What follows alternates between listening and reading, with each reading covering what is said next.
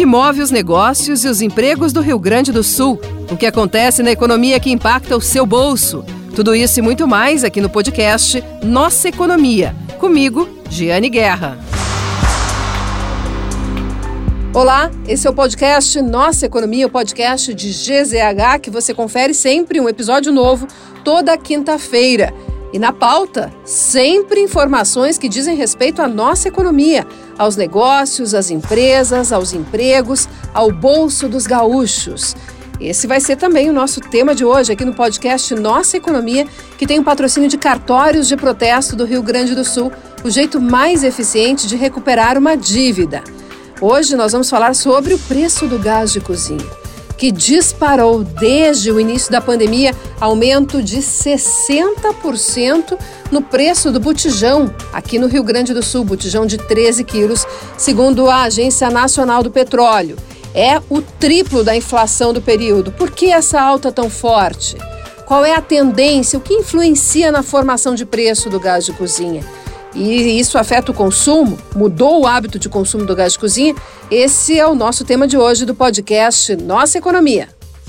Na linha conosco hoje aqui para conversar com a Rádio Gaúcha, com os ouvintes da Rádio Gaúcha e do podcast Nossa Economia, o presidente do Sindicato Nacional das Empresas Distribuidoras de Gás Liquefeito de Petróleo, Sindigás, presidente Sérgio Bandeira de Melo, tudo bem?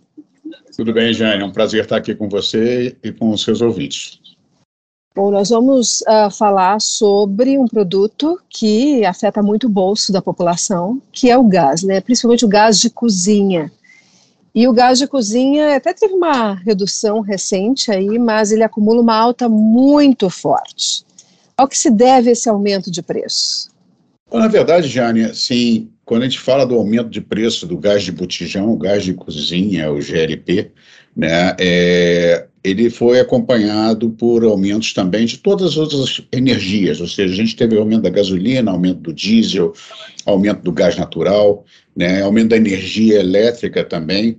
Então, ou seja, você tem é, é, o GLP ele aumentou bastante, nos últimos 12 meses a, o aumento acumulado é de 17%, né, o que é extremamente expressivo quando você tem uma inflação de 8, 8,5%, né, mas quando você compara o GLP ainda com outros energéticos, ou seja, com os energéticos que você teria opção de substituir, né? Você correr lá para air fryer para fazer o bife e etc, você vai gastar mais na energia elétrica. Então, quer dizer, você ainda tem um GLP, o GLP ele continua, o gás de botijão continua muito competitivo com as energias alternativas.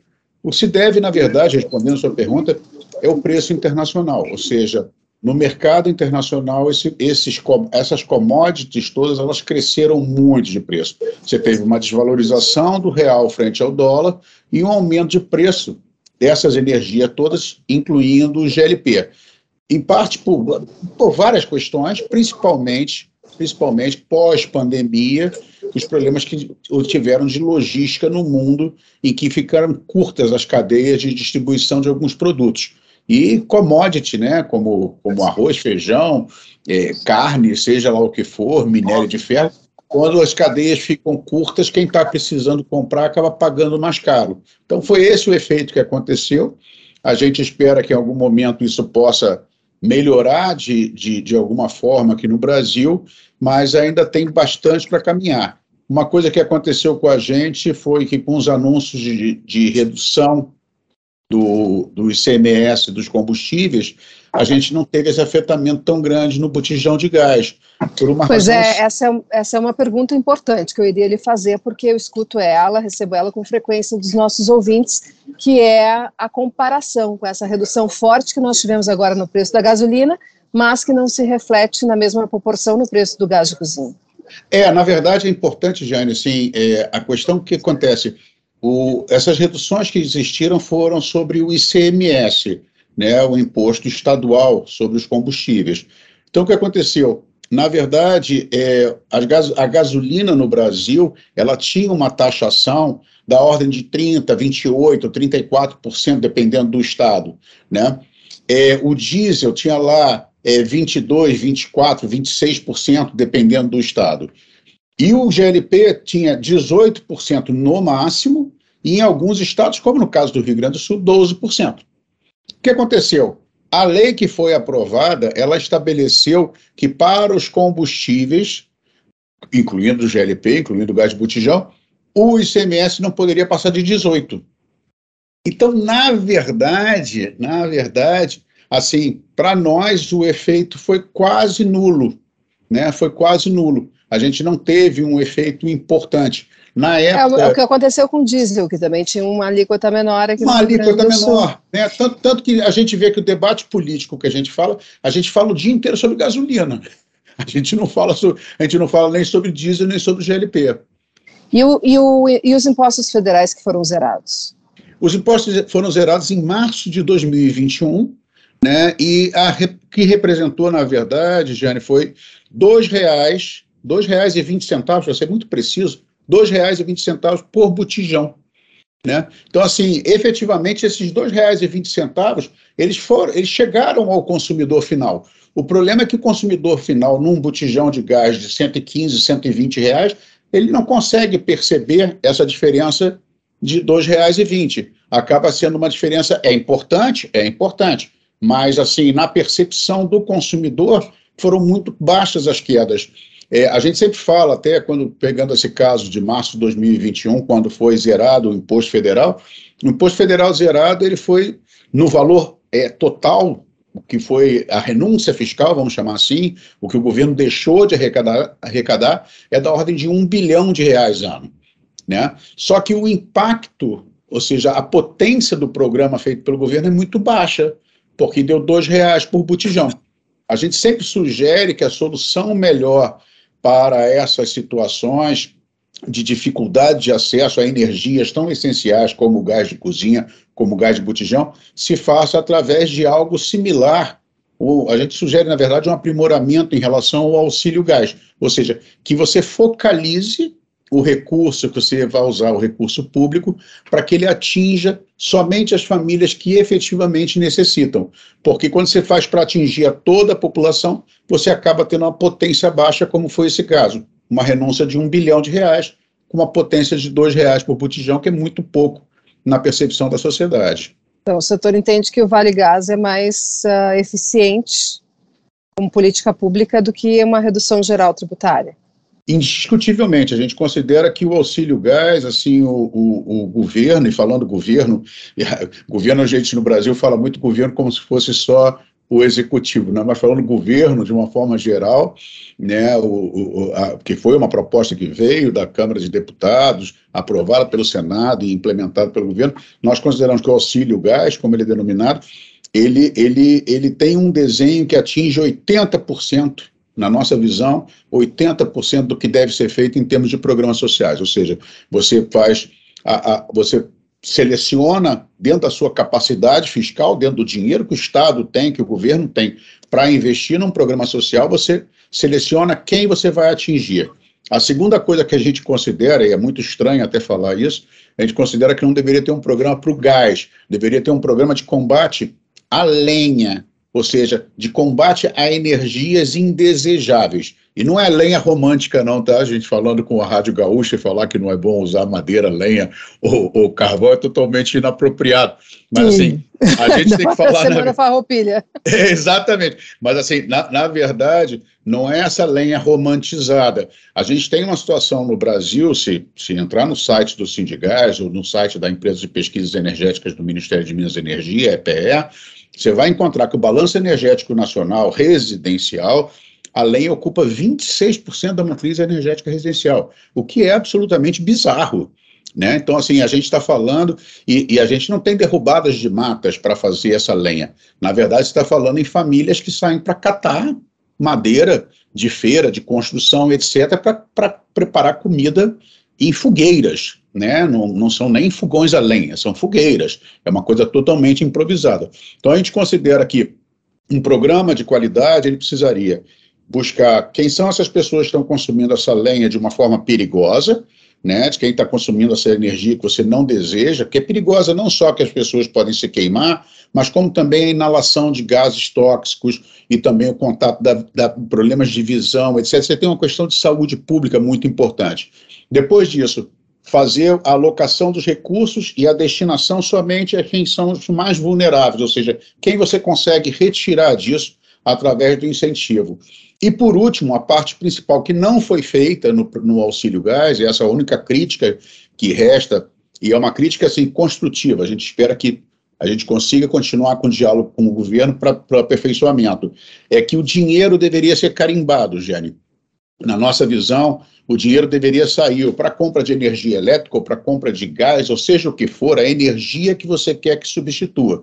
Porque no momento que está sendo entregue o dinheiro em espécie, as famílias estão fazendo a decisão do que é prioritário para elas. E efetivamente elas estão comprando é, lápis, caderno, é, é, é proteína, é, carboidrato, não importa, elas estão tomando a decisão do que é mais importante para elas. Mas você continua com o problema do gás inacessível para essas famílias. Então, assim, parecido com o Vale Transporte, a gente acredita que o dinheiro que for dado para um programa de combate à pobreza energética, ele deve ser direcionado com destinação específica. E, e além disso, né, de, de políticas públicas, uh, de que outra forma poderia se baratear o gás de cozinha? Que outros custos poderiam ser reduzidos? E até reforço, a gente já falou um pouquinho, o senhor já explicou um pouquinho, mas o que, que provoca a formação de preço do gás de cozinha? Vamos lá, a formação de preço do gás de cozinha, hoje você tem 50% do preço do, do gás de cozinha que a gente recebe em casa, ele é, ele é, é preço na refinaria. Ou seja, então 50% dele é preço na refinaria, o restante disso, o restante do preço que a gente tem lá, desses 115, 120 reais que a gente encontra no mercado, em média, né, em média, é, é, composto de custos logísticos e resultado das empresas distribuidoras e das revendedoras. Ou seja, as distribuidoras são essas marcas que a gente conhece que, e que o Sindigás representa, essas, essas marcas mais famosas, que embalam o gás, colocam o gás e levam até seus revendedores. E os revendedores são os postinhos para onde a gente telefona pedindo gás ou pede pelo aplicativo, etc. É, os custos principais estão ligados efetivamente à cadeia logística, ou seja, nós somos um produto, diferentemente de gasolina e diesel, né, nós somos um produto que se aproxima um pouco mais de Avon e Natura, né? A gente entrega em casa, né? Porta a porta. São 34 milhões de botijões vendidos porta a porta, numa logística muito eficiente. Então, assim, o que nós temos, na verdade, é um custo logístico importante, um custo logístico importante para fazer chegar porta a porta. É a forma mais racional. diesel. Gente... Diesel é um custo. Diesel é um custo, indiscutivelmente. No momento em que se anunciam quedas do preço do diesel, você potencializa, você potencializa que, que haja uma redução de custos para as nossas empresas. Então, diesel é importante, gasolina para nós é muito importante, para nós distribuidores nem tanto, mas para o revendedor, lembrando que o carrinho que vai na sua casa, que vai na casa do seu ouvinte, geralmente é um carro de pequeno porte. Então, carro a gasolina. Então, quer dizer, gasolina e diesel impactaram muito no aumento de custo desse serviço de distribuição, revenda, logística, entrega porta a porta. Então, assim, é mão de obra também, porque você tem é um setor de, de mão de obra intensiva. Então, assim, a gente tem oportunidade de ter reduções dos preços se a gente conseguir efetivamente é, otimizar a logística e ter também redução nos custos dos combustíveis. Os veículos subiram de preço alucinadamente, né? Então, você pensar no momento de reposição de caminhões, de reposição de, de veículos de pequeno porte para entrega, também a gente tem um baita desafio aí, e tudo isso está dentro dessa, dessa precificação. Mas é muito importante fazer um comentário. O preço do GLP, assim, para o teu ouvinte entender bem, o preço do GLP ele é livre em todos os elos da cadeia. Então, assim, o consumidor final ele tem um papel importante. Tá? Porque a gente fala muito do preço do GLP, preço do botijão de gás, e o consumidor, o teu ouvinte, ele, ele ouve, aumentou, baixou, etc., e ele trata como se fosse conta de luz e de água. Não é preço controlado. Ele tem um papel importante. Então, a gente sempre faz uma recomendação que é a seguinte: você, consumidor, que está nos ouvindo agora, é, ao momento de comprar, dentro da sua marca de preferência, você tem uma marca de preferência, você confia, etc., e também dentro de um ou dois revendedores que você, é, dois ou três revendedores que você confia também, que você tem lá o imã de geladeira na porta da tua geladeira, liga, pergunta, pergunta como é que está o preço, como é que é a condição de entrega, etc. Não se seduz ao preço mais barato simplesmente, porque você pode querer uma entrega mais rápida para a sua conveniência, mas pesquisa, negocia, é, veja uma forma de pagamento. É, a gente tem hoje, até dentro disso que o senhor está falando, hoje, segundo a Agência Nacional do Petróleo, a gente tem aqui no estado preços entre 93 reais e 140 reais, né? Então faz uma, é uma diferença bem grande. E até assim, 114 reais seria a média. Antes de, da pandemia, nós tínhamos aqui no estado um preço médio em torno de 70 reais. Sim. Né? Então, assim, é um aumento forte, claro, a gente teve uma inflação forte nesse período também, mas é um aumento bastante forte, né? Então, e é um item que pesa muito na, no orçamento da família de baixa renda. Qual é a tendência, presidente, para esses preços? Oh, em, termos, em termos de reais, a gente não vê nenhuma tendência de queda importante nos, nos próximos meses, mesmo porque a gente continua tendo uma crise importante no, no, leste europeu, ou seja, com a guerra da Ucrânia, então, assim, é um fato importante nas cadeias de suprimento.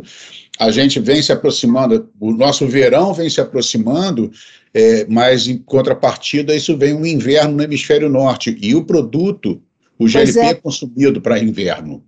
Pois é, isso aí é, o corte no fornecimento da Rússia para a Europa de gás afeta o nosso gás de cozinha aqui? Vamos lá, de alguma forma, sim, indiretamente, né? O gás, o gás, o, o gás que eles cortam lá, o, o risco de corte ou de, de, de, de, de diminuição do suprimento, né, de alguma forma, que já está acontecendo, faz com que o preço do gás natural suba. Né?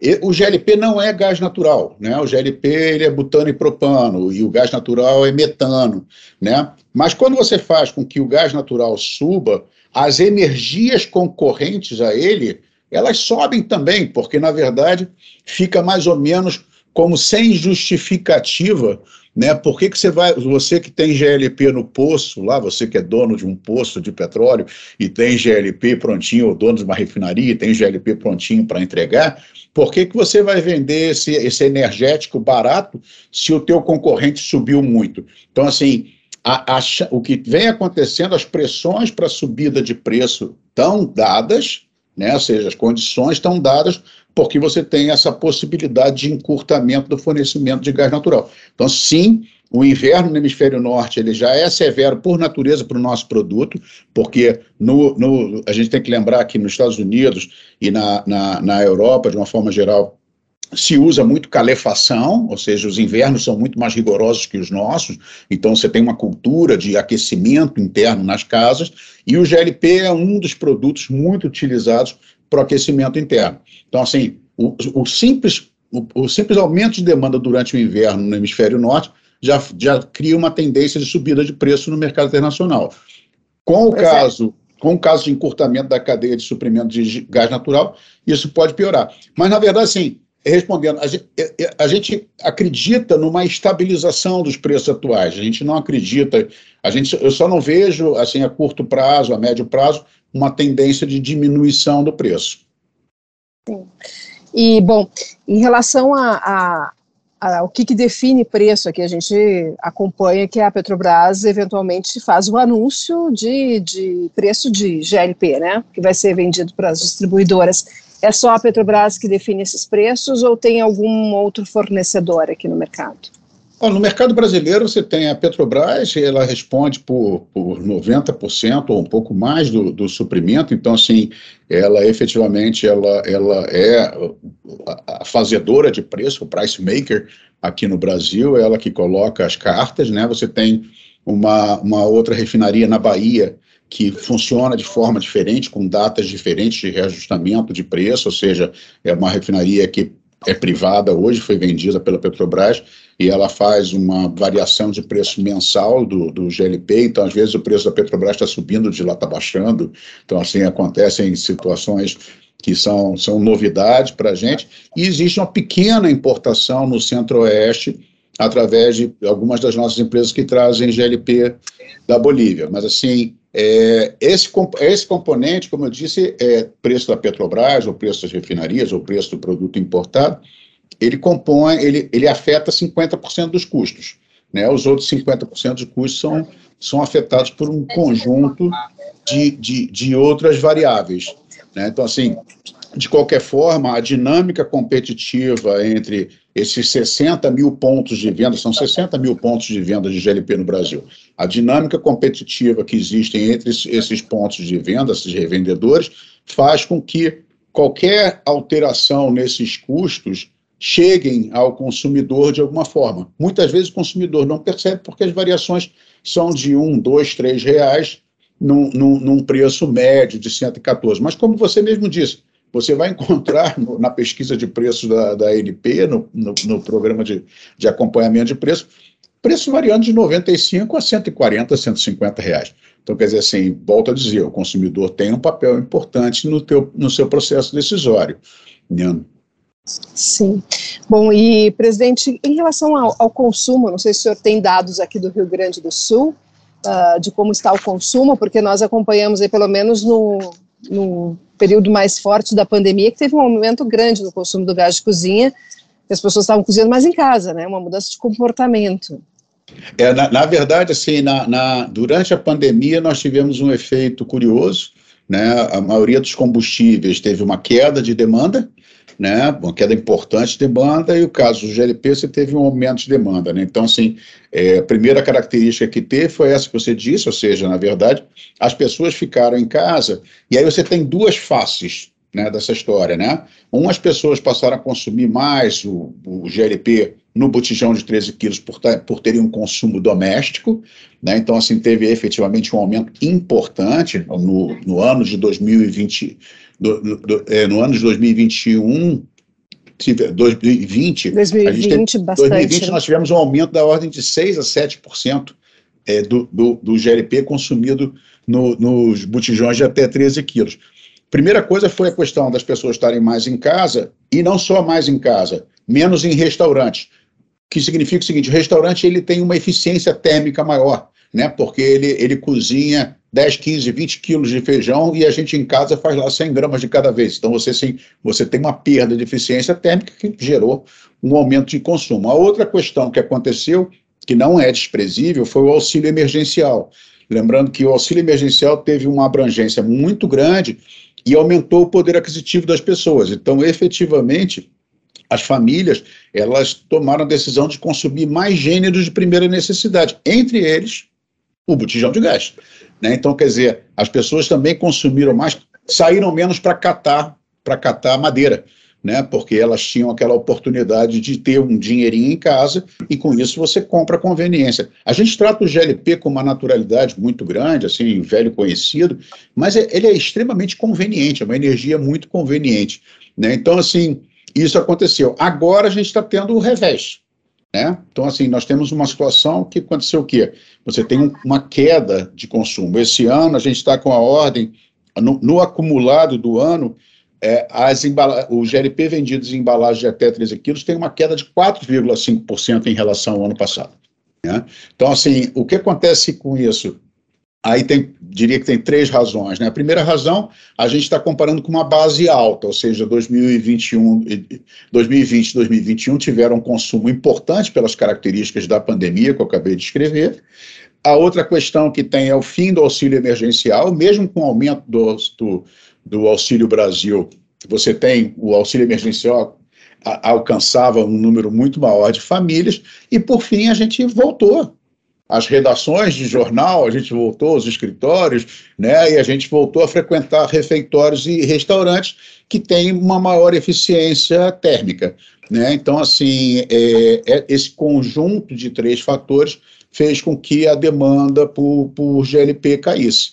Né? Absoluta, por GLP em embalagem até 13 quilos, porque, ao mesmo tempo, a gente teve um aumento de 4% em GLP consumido em embalagens maiores, ou seja, o setor comercial e industrial, pela retomada da, da, da atividade econômica, estão consumindo mais GLP. Então, assim, não chega a compensar, porque 70% a 72% das nossas vendas são feitas em embalagem até 13 quilos.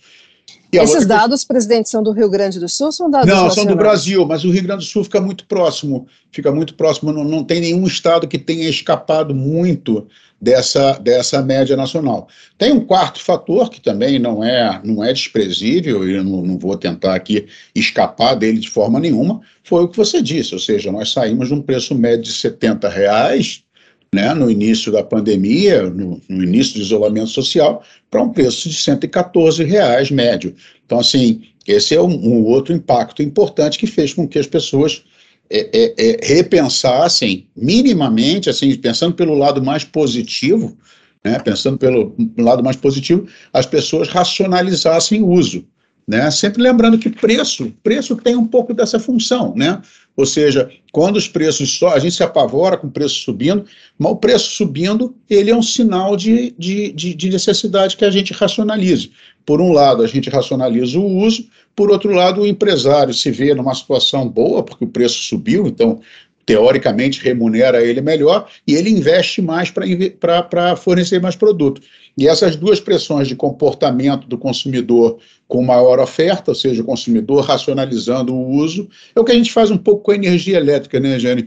Em que a gente, quando a conta de luz fica muito alta, a gente fica pela casa apagando as luzes, né, desligando até os LEDs da, da, da, dos aparelhos, etc porque essa é a resposta que, que, que, que, tem que ser dada quando os preços sobem, racionalização. Então tem queda, efetivamente a gente vive uma queda de demanda. Sim.